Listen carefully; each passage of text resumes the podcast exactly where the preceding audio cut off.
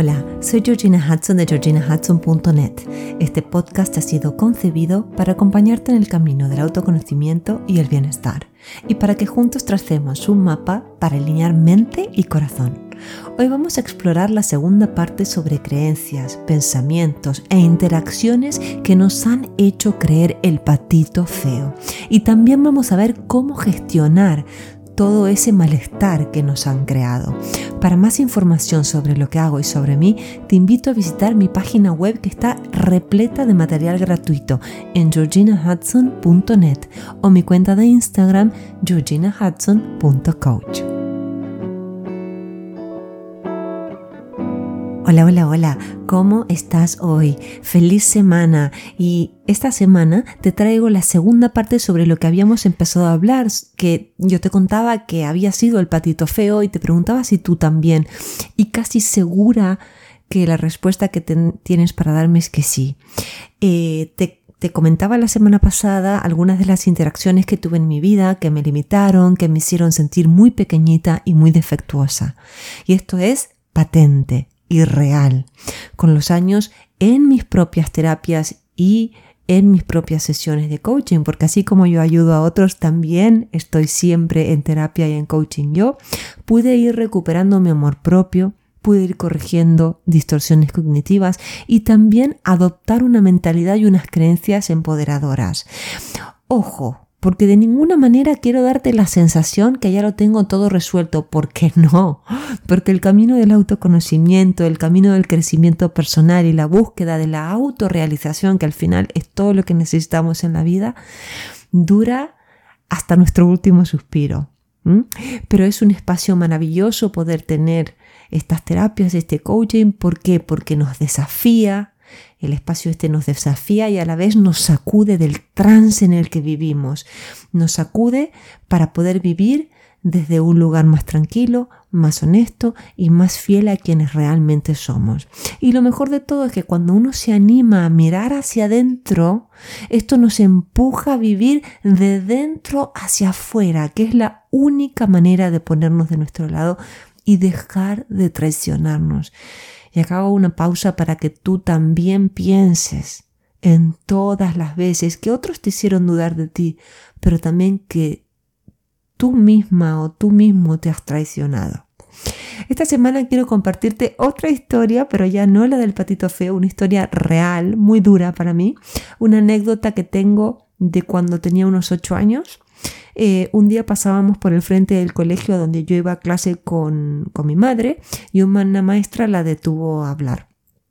Yo estaba muy acostumbrada a eso porque a mi madre la conocía Dios y María Santísima, como se dice todo el mundo, y era muy simpática. En, yo era pequeñita, estaba ahí, me imagino, mirando hacia arriba a estas dos personas más altas que yo y en medio de la conversación que ellas tenían, la maestra de repente me coge las mejillas y las estira, ¿sabes? Cuando cogen las mejillas de los niños y las estiran y las empieza a mover de un lado a otro exclamando, pero mira qué fea que es esta niña, por favor. Me tengo que pausar porque todavía me causa estupor que me haya dicho eso. No recuerdo si mi madre dijo algo porque yo era muy pequeñita y evidentemente quedé en shock. Sí me acuerdo que mi madre sonreía como cómplice, como entre cómplice y dulce, no, no lo entendía, yo era muy peque. Eso mi madre, ahora yo, yo me sentí súper herida porque pensaba cómo alguien puede ser tan cruel, vieja bruja, que de vieja seguramente no tenía nada, pero yo era demasiado peque, entonces la veía como una vieja. Y hasta ese entonces no me había detenido a pensar si yo era guapa o no. Eso es lo doloroso, porque desde ese momento sí empecé a cuestionármelo. Tengo recuerdos así de querer tanto, tanto a mi mejor amiga que sí la veía guapísima, preciosa, muchísimo más que yo seguramente. No, no, estaba en, en la comparación con ella, pero sí la admiraba. Pero esa interacción, sinceramente, fue suficiente para que mi autoestima cayera en picada. Si nunca me había preguntado si era oh, bonita o no, ese día fue de terror para mí, marcó un antes y un después.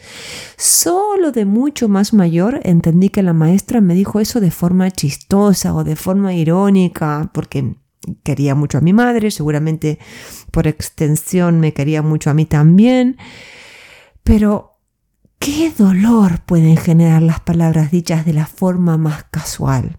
¿Sabes? Ay, mira la niña, tiene un poco de barriguita, ¿no? O mira, al niño le cuesta concentrarse, o mm, sí, siempre está, siempre está inquieto, ¿no? Esas palabras que parece que los mayores las dijeran sin pensar y que los niños captamos, porque tenemos antenas. Los niños captamos como si fuera una niña yo ahora, pero que en ese momento me estoy poniendo, estoy todavía reviviendo ese momento doloroso. ¿Cuántas veces has escuchado cosas como, y por favor con una mano en el corazón, piénsalo. Con esa ropa se te nota demasiado el trasero o la barriga o tienes piernas de palito y ese, esos tejanos o esos pantalones te quedan horribles. O no digas eso, que queda mal, calla un poco. O no te comportes como un tonto. O las niñas no hacen esas cosas. O baja la voz, que te escuchamos igual. Todos esos comentarios y muchos más, seguros que tienes muchísimos más ejemplos, pueden dejar marcas y cicatrices que nos hagan creer que estamos o muy flacas o muy gordos, que nuestro comportamiento es inadecuado y que somos unos molestos. Y lamentablemente cuando somos pequeños, esas frases pueden ser mucho más pesadas de lo que nuestros pequeños hombros y joven psiquis que se está formando, ¿no? Puede soportar. Y si encima eso nos lo dice alguien a quien admiramos o respetamos, bingo, explota todo. Nos tragamos las lágrimas porque no queremos demostrar el dolor que sentimos y nos traumamos. Cuando somos pequeños o adolescentes, es muy difícil contar con la suficiente confianza interior como para que nos dé igual lo que piensen los mayores. Y si tienes hijos, tenlo en cuenta. Si eres maestra, también tenlo en cuenta. Un niño no puede tener esa confianza interior tan grande como para que le repampinfle lo que piensen los adultos. Y ahí empieza el nudo, ahí empieza el meollo del problema, porque lamentablemente cuando nos sentimos defectuosos, cuando nos sentimos el patito feo, nos empezamos a contorsionar de mil maneras para agradar y para que nadie nunca jamás nos pueda marcar la falla o la falta que creemos tener y que tanto, tanto dolor nos provoca. Es por eso que luego hacemos todo lo posible para que el veredicto de los demás siempre sea favorable para nosotros. No soportamos la desaprobación ajena y justamente por eso vivimos completamente al revés. Lo tenemos todo al revés. Me duele decirlo porque así viví durante muchísimos años. No me sentía fuerte y entonces sufrí y permití que me hagan bullying por ser medio nerd por ser así de esos que estudian mucho. Y cuando fui más grande permití que me hicieran mobbing por no querer ser amiga de mis superiores, por no querer hacer cosas que me pedían que no creía que estaban bien. La buena noticia, porque también quiero traer una buena noticia, es que podemos conectar con la parte sabia que vive en nuestro interior. Y te digo que si tu crítico interno te está dando mucho trabajo, ¿sabes? esas palabras que escuchamos, ah, eres un desastre, ay, ¿cómo has podido decir eso? Ay, ¿cómo no se te ocurrió? Ay, qué tonta has sido, ay, mírate, que ya estás envejeciendo, mira las arrugas que tienes, etcétera, etcétera. O sea, ese es el crítico interno, la vocecita que tenemos en el interior que nos machaca como una loca.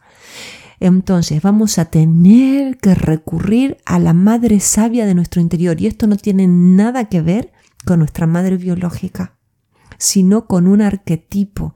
Es el arquetipo de mamá sabia, llena de sabiduría y amor que vive dentro de nosotros. Podemos haber tenido a la mejor madre del mundo, pero esta es diferente. ¿Mm? Esto es un arquetipo, la que nos dice, te veo, sé lo que duele, date un respiro, descansa hija querida. ¿Mm? El arquetipo de la madre es la luna, el arquetipo de la madre es el cobijo, el arquetipo de la madre es la que nos arrulla, la que nos arropa. Ahora, si sientes pereza o si tienes miedo y este está obstaculizando tu camino, será tu Padre Sabio interior el que te diga, te amo, te entiendo, pero es hora de levantarse, no tienes ganas de ir al trabajo, pero lo tienes que hacer, vamos, lávate la cara, ponte la ropa, sal y reclama lo que es tuyo. Entonces el Padre es el fuego, el Padre es el sol, el arquetipo del Padre. El Padre es amor, es el que nos trae, el que sale a cazar y nos trae la comida. Entonces, recurre a estos arquetipos porque ellos están a disposición tuya. Y esto es algo que hemos hablado que se llama reparentización en psicología y es súper, súper interesante. Pero hay muchísima sabiduría que todos tenemos y que es ancestral y que nos desconectamos de ella cada vez que nos concentramos en lo que nos dicen en el afuera y nos desconectamos con quien realmente siempre somos. somos. Eh, pienso en una analogía para estos casos, cuando nos ponemos como nerviosos o ansiosos o temerosos con la mirada del otro. Y es como si estuviéramos en un coche y dejáramos que nuestro yo pequeño, nuestro yo ansioso, nuestro yo inseguro estuviera al volante. Entonces, nosotros estamos súper mal y en vez de estar nosotros al mando del volante del coche, dejamos que nuestro ser ansioso dirija nuestra vida, dirija nuestros días, tiña todo lo que tengamos que hacer con esas emociones. ¿Tú permitirías que un niño conduzca mientras tú estás sentado en el asiento del copiloto? ¿O encontrarías la compostura para decirle al niño o a la niña que se tranquilice, pero que la mayor eres tú, que el adulto eres tú, y por tanto serás quien lo llevará tranquilo a destino? Eso es lo que queremos.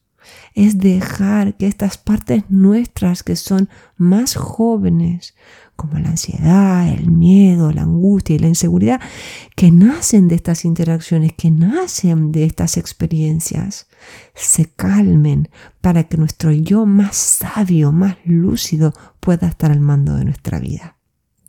Cuando algo del exterior nos impacta tan fuerte que nos quedamos atrapados en sentimientos lacerantes, es necesario pausar y contactar a nuestra esencia más lúcida. Tú la tienes, yo la tengo, todos lo tenemos.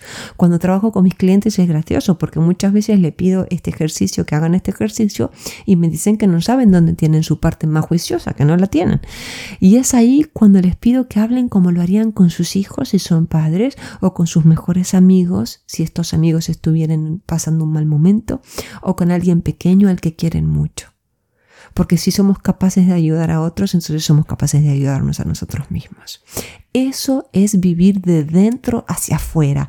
Eso es dejarnos guiar por nuestra brújula interior. Y me gustaría también recalcar que donde ponemos el foco de atención va toda nuestra energía. Yo tengo que confesar que si me enfoco en el cansancio que siento por una anemia bestia que aún no he curado, me voy arrastrando de un lado al otro y mi estado anímico lo refleja. Tampoco voy así súper feliz. ¿eh? Si en cambio me siento agradecida porque tengo una clase de yoga o porque voy a meditar o porque tengo un día por delante que me inspira, floto de alegría y tengo un montón de energía. Fíjate el poder de las emociones en nuestro cuerpo también. Entonces, fíjate dónde pones tu foco de atención. Fíjate qué flores quieres regar o qué partes de tu jardín quieres regar. Mi profesor de neurociencias tiene una enseñanza maravillosa y es que provenimos del amor y tenemos que dejar que el amor nos sostenga. Dentro nuestro hay una inmensa compasión, buenas intenciones, infinito cariño y gran amabilidad. Entonces, ¿a quién le vas a dejar que se sostenga? Te sostenga, perdón. ¿Mm? ¿Vas a escoger que te guíe el miedo, la vergüenza y la inseguridad?